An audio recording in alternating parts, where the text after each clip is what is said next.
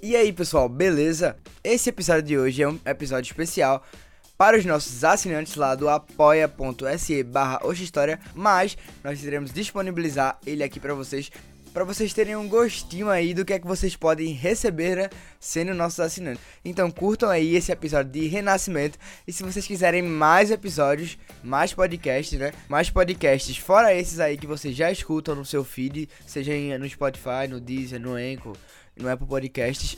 Vocês entram lá no nosso serviço de assinatura, escolhe teu plano e vem fazer parte aí, vem nos apoiar. Então é isso. Bom episódio aí para todos vocês.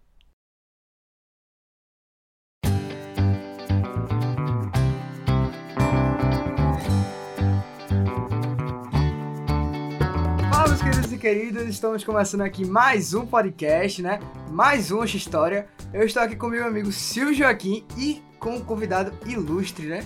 Pois é, galera, hoje estaremos aqui com essa reunião ilustre, cheirosa e bonita para falarmos sobre temas interessantes. Mas antes disso, quem é esse bonitão que tá por aqui? É, estamos aqui com o Willam's. Bom, obrigado pelo elogio. Também vocês são muito bonitos e espero contribuir com esse podcast maravilhoso. Bom, para entrar aqui a gente tem um ritual de passagem que é o seguinte: solete seu nome primeiro, meu amigo. Pode soletrar, viu? Williams Augusto, W-I-L-L-A-M-S, A-U-G-U-S-T-O, aplicação numa frase. Williams Augusto está muito feliz em estar nesse programa hoje. Vai Hashtag, querer pedir ajuda aos universitários ou não? hashtag palmas online, por Palmas, favor. palmas, palmas. Palmas online. Bateram, bateram. Bateram, exatamente. Eu senti aqui, opa. Bateram, bateram, exatamente, exatamente. Então, meus queridos, primeiramente nós queremos agradecer a todo mundo aí que vem compartilhando nossa página no Instagram, que vem curtindo, tá? Se você ainda não segue a gente, é só seguir lá, arroba História e não arroba História, né? Exatamente, porque o povo confunde, né, arroba história com, com verdadeiro, que é, a- que é a- arroba história, tá vendo aqui? Então, a gente tá muito feliz com esse engajamento político, político, olha só, Olha. político nessa página aí que tá crescendo bastante, tá certo? A gente tá, a gente tá realmente sentindo essa felicidade de voz e os comentários têm sido bastante positivos, né, André? E por isso, cara, a gente preparou aqui uma novidade muito legal, né? Muito massa. É uma novidade nova, É, isso aí tá meio implícito, será? quem te disse isso? A turma disse. Vai que, né? Nós vamos apresentar para vocês agora um novo, uma nova ideia, né? Um novo projeto aqui do Oxi História, que é basicamente o quê? É um sistema de apoiadores online. Se você quiser apoiar e manter o nosso projeto de pé, você pode acessar lá apoia-se.se barra História. Lá a gente vai ter dois planos, né? Que é Napo... Tu não sabe os planos. Eu sei, eu sei. Lá a gente vai ter dois planos, que é Napogatinho e o segundo que é Napoleão. Exatamente. Essa, essa confusão animalesca na sua cabeça aí é bom. Por quê?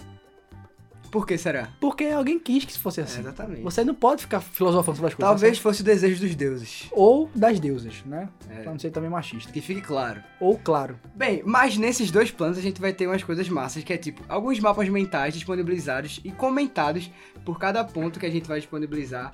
Segundo, a gente vai ter podcasts exclusivos só pra quem é nosso apoiador. E também a gente vai ter um programa de história em 5 minutos, que é basicamente cala a boca. E também a gente vai ter um programa de história em 5 minutos, que vai ser basicamente o resumo de tudo. Essa ideia do nosso. Pra você ser nosso apoiador, né? É basicamente pra você ajudar o projeto Essa História a se manter de pé, pra gente conseguir comprar equipamentos melhores, pra gente conseguir estar trazendo o melhor conteúdo pra vocês. Enfim, vejam lá a postagem que a gente fez sobre o Apoia-se no nosso Instagram, tá certo? Exatamente. Lá tem os dados, Tem os tudo, numerozinhos tudo, tudo. certinhos lá, de como você vai conseguir fazer essa, esse apoio, né? Pelo Exatamente. amor de Cristo. E outra coisa interessante é, o Santa Cruz vai ficar na Série C por mais um ano. Essa parte eu vou cortar. Então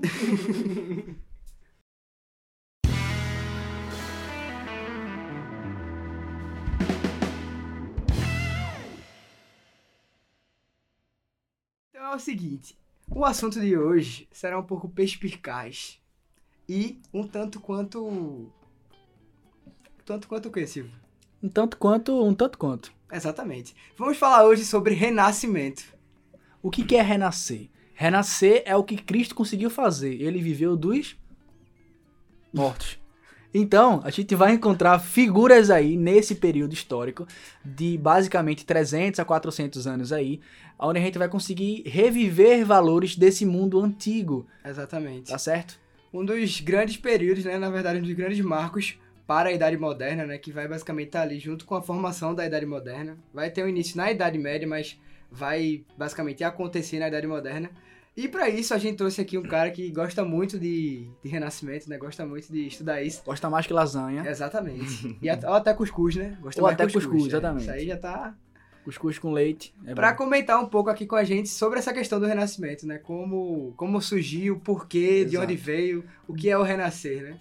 De maneira assim inicial, de maneira para que você tenha alguma, algum conceito em cabeça, diga-nos para nós o que seria esse renascimento aí.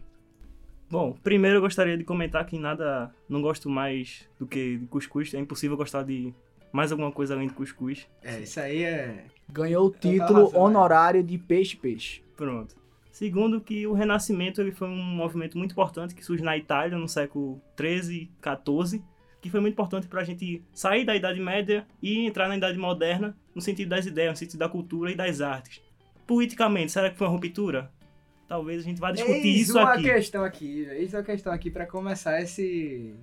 É um tapa na cara da sociedade, hein? Porque a gente costuma ver alguns contadores de história por aí, profissionais, afirmando que é um racha certo, é um racha total de uma parte da história com outra parte da história. Quando a gente de fato vem estudar história, a gente vem dar aqueles olhares assim que é aquela ruptura máxima, aquela ruptura total que diziam acontecer, não foi bem por aí, né? Nesse período aí.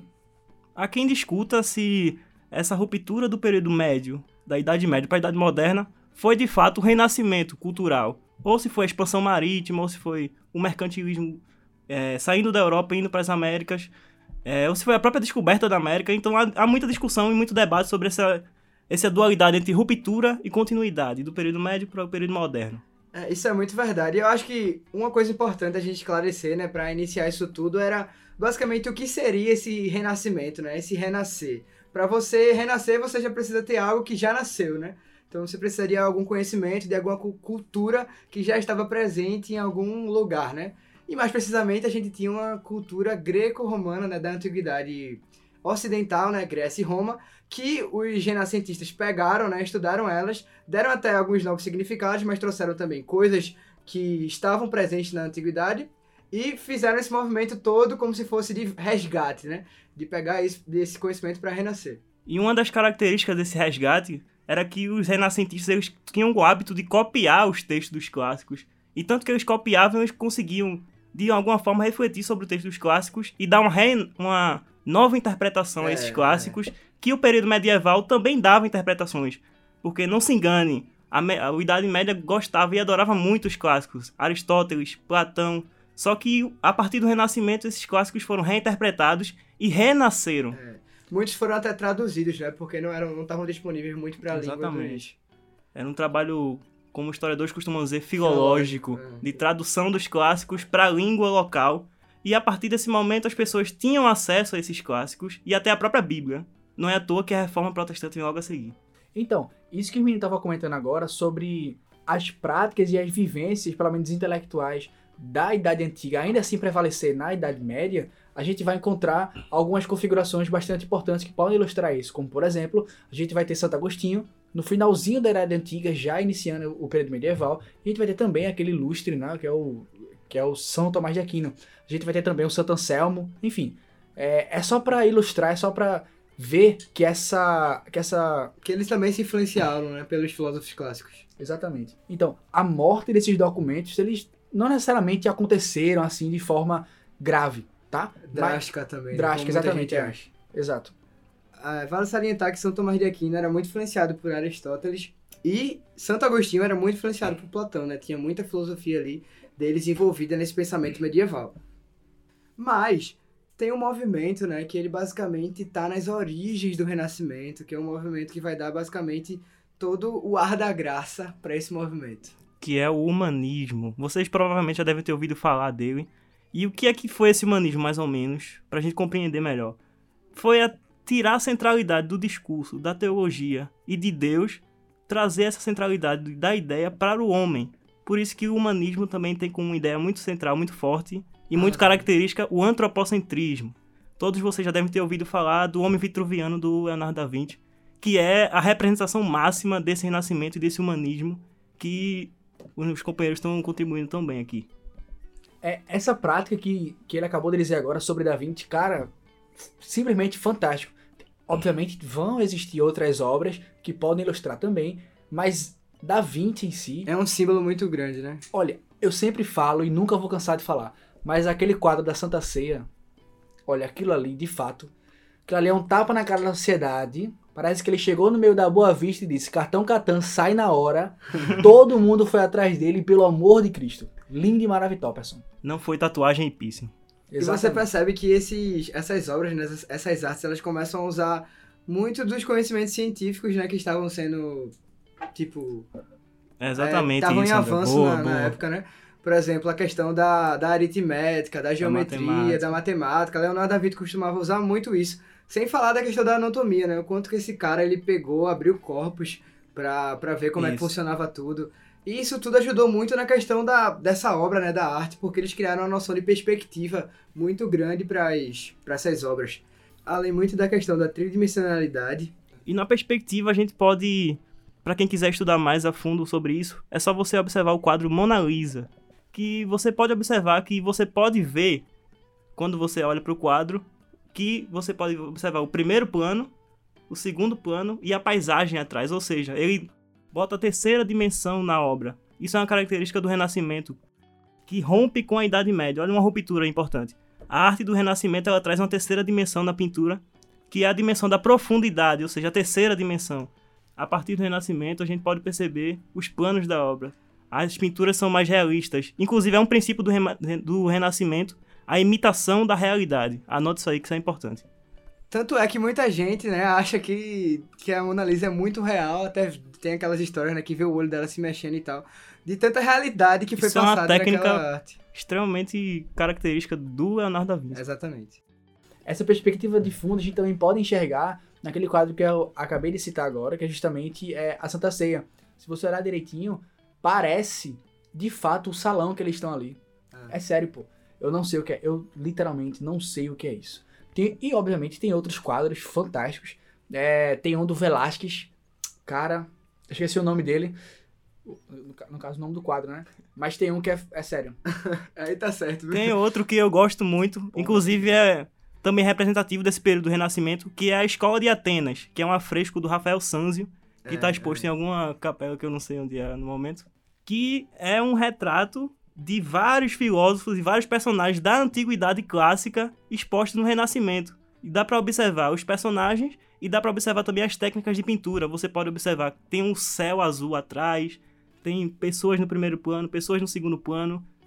É muito importante para a gente perceber, até para estudar. Muitos professores de história gostam de usar esse afresco nas suas aulas para explicar o que foi o Renascimento e o que foi essa reinterpretação dos clássicos.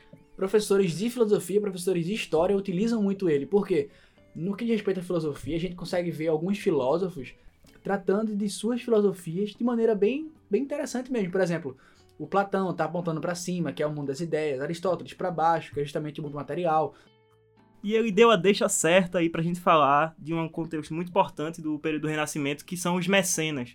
E o que, que é isso? Os mecenas eram financiadores dos artistas nesse período, porque a arte era muito importante, tanto a pintura quanto a escultura, como legitimação do poder das monarquias e dos grandes governantes, dos grandes reis, que viviam nessa época, desde o período da Idade Média, no final da Idade Média, para o Renascimento, principalmente na Itália. Os mecenas também podem ser configurados como as pessoas da igreja, né? A gente tem alguns quadros, que agora me fogem a cabeça o nome deles, mas a gente tem quadros é, lindos também, importantíssimos também. É, o nascimento de... De Vênus. Ven- Não, não é Vênus não. Tá Vênus não. É o Adão de É, Michelangelo. a criação do homem. A criação do A homem. criação do homem. É, é. com o dedinho, né? Que Isso. A Vênus de Milo também.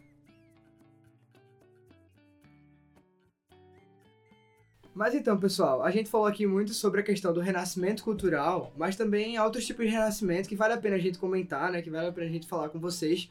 Que, por exemplo, no final da Idade Média, a gente tinha dois tipos de renascimento muito importantes, que foi o renascimento comercial e o renascimento urbano, né? O renascimento urbano foi basicamente ele ele acontece, né, num contexto em que as pessoas viviam muito no campo, né, no rural e saíram para começar a viver nas cidades, nos burgos, com todo o crescimento da burguesia e tal, que isso também, consequentemente, foi acarretado pelo renascimento comercial, né? Porque se a gente vai ter uma burguesia, a gente precisa ter um comércio ativo novamente. Já que na Idade Média a gente não tinha trocas comerciais tão ativas. Não quer dizer que não tinha, mas elas não eram tão ativas. Até por conta do feudalismo, né? do isolamento dos, das pessoas de lugares para outros. Não havia tanta troca porque tudo se produzia dentro da terra do feudo. É, a economia deles era muito de subsistência, né? Então a gente, basicamente, as pessoas produziam para o próprio consumo. Não tinha muita ideia de produzir excedente. Então, se você não produz excedente, você não tem muito o que você comercializar. Então, a estrutura feudal realmente ela complica essa comercialização. Entretanto, vai existir um fato muito legal, muito importante aí nesse famoso período medieval que vai ser chamado como as cruzadas. Um fato importante. As pessoas da época não chamavam de cruzadas, chamavam de peregrinações. Portanto, se na época você fosse lá e dissesse: "Ah, vocês são cruzados", o povo olhava pro teu lado, olhava pro outro e falava: "Chip da Oi, datinha é só 10 reais". Mentira. O povo não iria acreditar, não iria aceitar que fossem chamados de cruzados, e sim peregrinos, tá? Essas cruzadas, essas peregrinações acabaram por estimular o comércio e estimular esse renascimento urbano. Então, por isso que os dois estão atrelados a essa configuração histórica chamada as cruzadas. Para você ver, né, que o Renascimento ele não é um movimento exclusivamente da Idade Moderna, mas eles têm, né, suas raízes e basicamente as suas origens já na Idade Média. Então, como a gente viu aqui, a gente já percebeu o Renascimento urbano e o Renascimento comercial nesse período. Tem outro que é fantástico também, lindo e cheiroso, que passa Rexona todo dia, que é justamente o renascimento científico. Esse, aí Esse o é, que viu? falar. Ele dá o que falar. Esse é. Esse foi o que mudou a Terra, tirou a Terra do centro do universo e colocou a Terra para girar ao, redor do Sol, né? Que a Igreja Católica ficou um pouco intrigada e irritada com, com o que Galileu e Copérnico É, fizeram. o famoso Copérnico, né, com a teoria, e também Galileu, com a teoria do heliocentrismo. A Terra era o centro do universo até Copérnico e Galileu contrariarem essa versão de que a Terra era o centro do universo para que a Terra girava ao redor do Sol, ou seja, a Terra não era o centro do universo, muito menos o centro do sistema solar. Então, quem chegasse e dissesse o contrário disso era iria participar obrigatoriamente de um ritual chamado pula fogueira. E uma Só festinha, que você uma festinha não, boa, né? só que você não pode pular a fogueira porque está amarrado, mas existia essa fogueira aí, tá? E um evento no Facebook chamado Inquisição, que você acaba de ser convidado caso esteja escutando esse podcast. Opa, Galileu confirmou presença, hein? Pessoal, Copérnico, Copérnico talvez. Exatamente, exatamente. Copérnico tá mal na, tá, tá de cama, mas eu provavelmente vai marcar É. presença. Se ele não for por obri... se, se ele não for com as próprias pernas, tranquilo, a gente vai te buscar lá, cara. Exatamente. Hashtag tamo aí, hein? A igreja é onipresente. Meu Deus. Tem uma parte interessante nesse renascimento que vai ser a seguinte coisa. Eles vão ser debochados, né? Um pouco debochados eles vão ser, né? O próprio Dante, aquela crítica maravilhosa aos, a, a ética cavaleiresca, aquilo ali, meu amor, é uma tapa na cara da sociedade que tu não tem noção. Esse cara passou, ele parcelou a vergonha dele no cartão C&A três vezes sem juros. Pra também, aí também não é graça não, né, meu velho? Essa, o texto dele qual foi? A Divina Comédia? A Divina A Comédia. Divina Comédia, exatamente. Aquilo ali não foi pouca coisa, não. E outra coisa interessantíssima é que o texto dele foi traduzido para a língua local. Por que, que isso implica dizer muita coisa? Por que, que isso de fato é relevante saber? Porque vejam, uma vez que a gente está começando a formar o Estado moderno, uma vez que a gente está criando aquele senso de nação, é importante fazer com que a sociedade se identifique enquanto aspectos igualitários. Um aspecto desse é justamente a língua todo mundo ali, eu não vou dizer é, todo mundo, todo mundo, todo mundo, mas a grande parte da sociedade ainda escrevia livros ou artigos ou algo do tipo em latim. E quando você escreve na sua língua, a coisa fica uma coisa mais, como é que eu posso dizer, mais unida, sabe? Você se sente parte daquela coisa. E aí a gente vai entender essas configurações de formação, não só de Estado, mas também de nação, desse sentimento patriótico de pertencimento. E até contribui para o fato de que as pessoas tinham a oportunidade e acesso agora à leitura da Bíblia, né? Não só mais ao sermão do padre, o que o padre fala é verdade, mas a partir desse momento as pessoas podem ter acesso à Bíblia. E como eu falei, esse Tirar foi um grande. Exatamente. interpretações. Muito da conquista da reforma protestante. Já é um pouquinho simbolicamente dessa. tirar o centro da igreja e do de Deus, trazer um pouco para o homem, que vai gerar depois a reforma protestante, revolução inglesa. E iluminismo que espero estar Exato. presente no a podcast. própria Agora- revolução científica também é, faz parte desse momento Isso. aí citado. Mas tem uma coisa importante que vale salientar, né? Apesar da igreja, ela, tipo, perder um pouco da sua influência, ela não vai deixar de ser um ponto muito influente na Idade Moderna. né? Aí que Essa o é uma povo erra continuidade. muito. É. Aí que o povo erra muito. Anota a acha- continuidade, gente. Exatamente, porque acham que a igreja, é, por por estar... pode ser em crise, né? Pode ser em crise, É, em talvez. crise. Crise. Exatamente. A ideologia da igreja é moral. Mas se a gente é lembrar crise. depois da reforma protestante, tem a contra-reforma católica. O Exato. Concílio de Trento, então, não... Veja, identifique como de fato uma crise nesse, entre aspas, sistema católico aí, mas não identifique como uma queda, tá? São... Até porque muitas das pessoas que produziram conteúdos científicos, né, foram acusadas pela Inquisição e pela igreja. E muitos fogueira. eram de dentro da igreja. Só a gente lembrar de Jordano Bruno, que era de dentro da igreja e foi queimado na fogueira por ser por ter proferido para. Lutero, o da Reforma Protestante, ele era católico, né? Não foi queimado, mas ele saiu justamente dentro da própria igreja para Tá fazer vendo, um movimento galerinha? contra. A Idade das Trevas, a Idade da Igreja, produziu muita coisa também. Exatamente, né? Idade das Trevas, a gente já sabe que esse conceito, né, não é bem assim. Por isso que o Williams usou aqui ironicamente, né? Mod, mod on. Só ironic. deixando claro que se teve que explicar a ironia, não teve graça. Então, Exatamente. você estragou a minha piada, André. Tem uma. Tem uma. Quer dizer. A gente tem um podcast sobre isso, tá certo? O nome do podcast é exatamente da- das trevas, interrogação. Caso você queira assistir, vá lá. Temos a participação do nosso querido e amigo também, professor Michel Alves. Só fazer uma correção. lá, viu? Fazendo uma correção, eu falei Michel Chaves. Peraí, falei errado de novo. Boa, Michel. Se estiver escutando isso agora, sabe que ele é amigo E meu. apaga isso aí, na moral. Ai, que merda. Michel, eu te amo. Essa parte É vai Michel apagar, Chaves, erro, pelo né? amor de Deus. É Michel Chaves, tá certo? Eu falei Alves porque deu um cãibra aqui na garganta. Show de bola. Mas